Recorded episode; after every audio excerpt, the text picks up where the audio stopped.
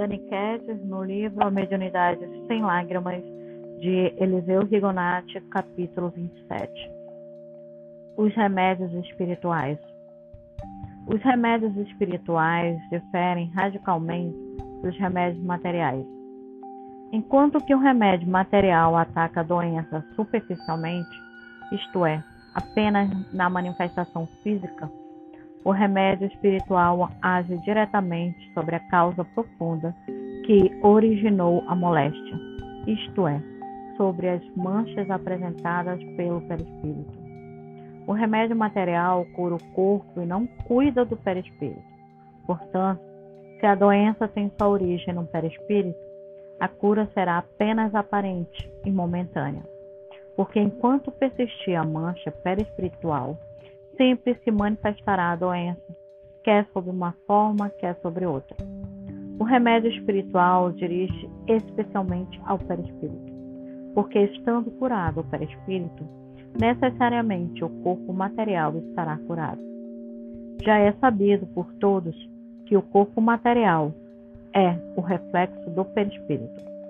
Nosso corpo espiritual, daí podemos tirar a seguinte conclusão lógica: corpo espiritual saudável é igual a corpo material saudável.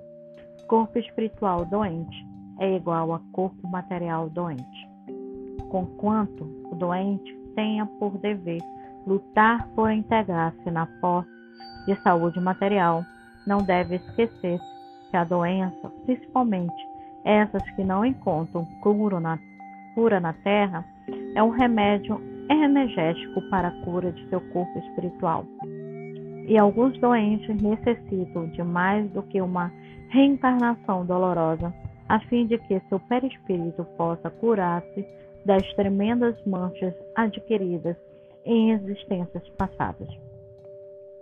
Os remédios espirituais consistem em fluidos. Os fluidos são ministrados aos doentes por dois meios: pelo passe e pela água fluidificada. Os passes são aplicados pelos espíritos curadores, geralmente com o concurso de um médico curador. E a água fluidificada é a água comum, fortemente impregnada de fluidos. A bondade divina não depende dos homens para manifestar-se. Assim sendo, os doentes que não puderem contar com o auxílio de um médium curador para se beneficiarem, poderão receber em seu próprio quarto os remédios espirituais de que necessitam, terem seus passes e suas águas fluídicas. Para isso, procederão da seguinte maneira: escolherão uma determinada hora diária, sempre a mesma. Será uma hora em que estarão o mais livre possível das preocupações materiais.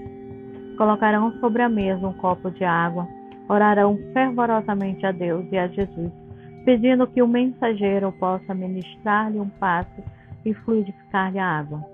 Não se esquecerão de estender os benefícios da prece a seus irmãos que sofrem, quer encarnados, quer desencarnados. Certo que o que, o que pedirem para os outros, isso mesmo receberão. Cinco minutos, mais ou menos, de prece fervorosa e de boa concentração é o suficiente. Em seguida, beberão a água confiante em que estão ingerindo um remédio que lhes fará bem e que lhes foi transmitido um passo. Os doentes incuráveis encontrarão profundo alívio em assim procederem. A resignação ante a prova ou expiação pela qual estão passando, a calma interior que passarão a desfrutar, lhes aligerarão o pesado fardo e a esperança brilhará em seus corações, clareando-lhes a estrada para a felicidade futura.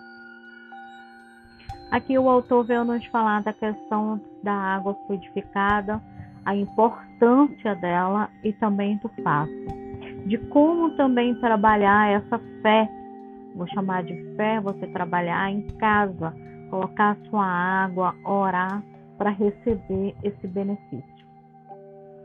Então depende de mim o desejo maior da cura, depende de mim o pedir essa orientação do remédio para curar o meu corpo e o meu espírito. Pois muitas doenças não se encontram no meu corpo físico, elas se encontram no meu perispírito, por isso que o meu corpo físico sente. Então precisamos é, primeiro tratar o meu perispírito e dessa forma irei tratar o corpo físico. Isso não vem dizer nenhuma forma de que eu não precise do remédio material. Ele vai tratar a moléstia que está em meu corpo, meu corpo físico. Então eu posso agregar os dois: o remédio espiritual com o remédio material. Então é isso. Até o próximo capítulo.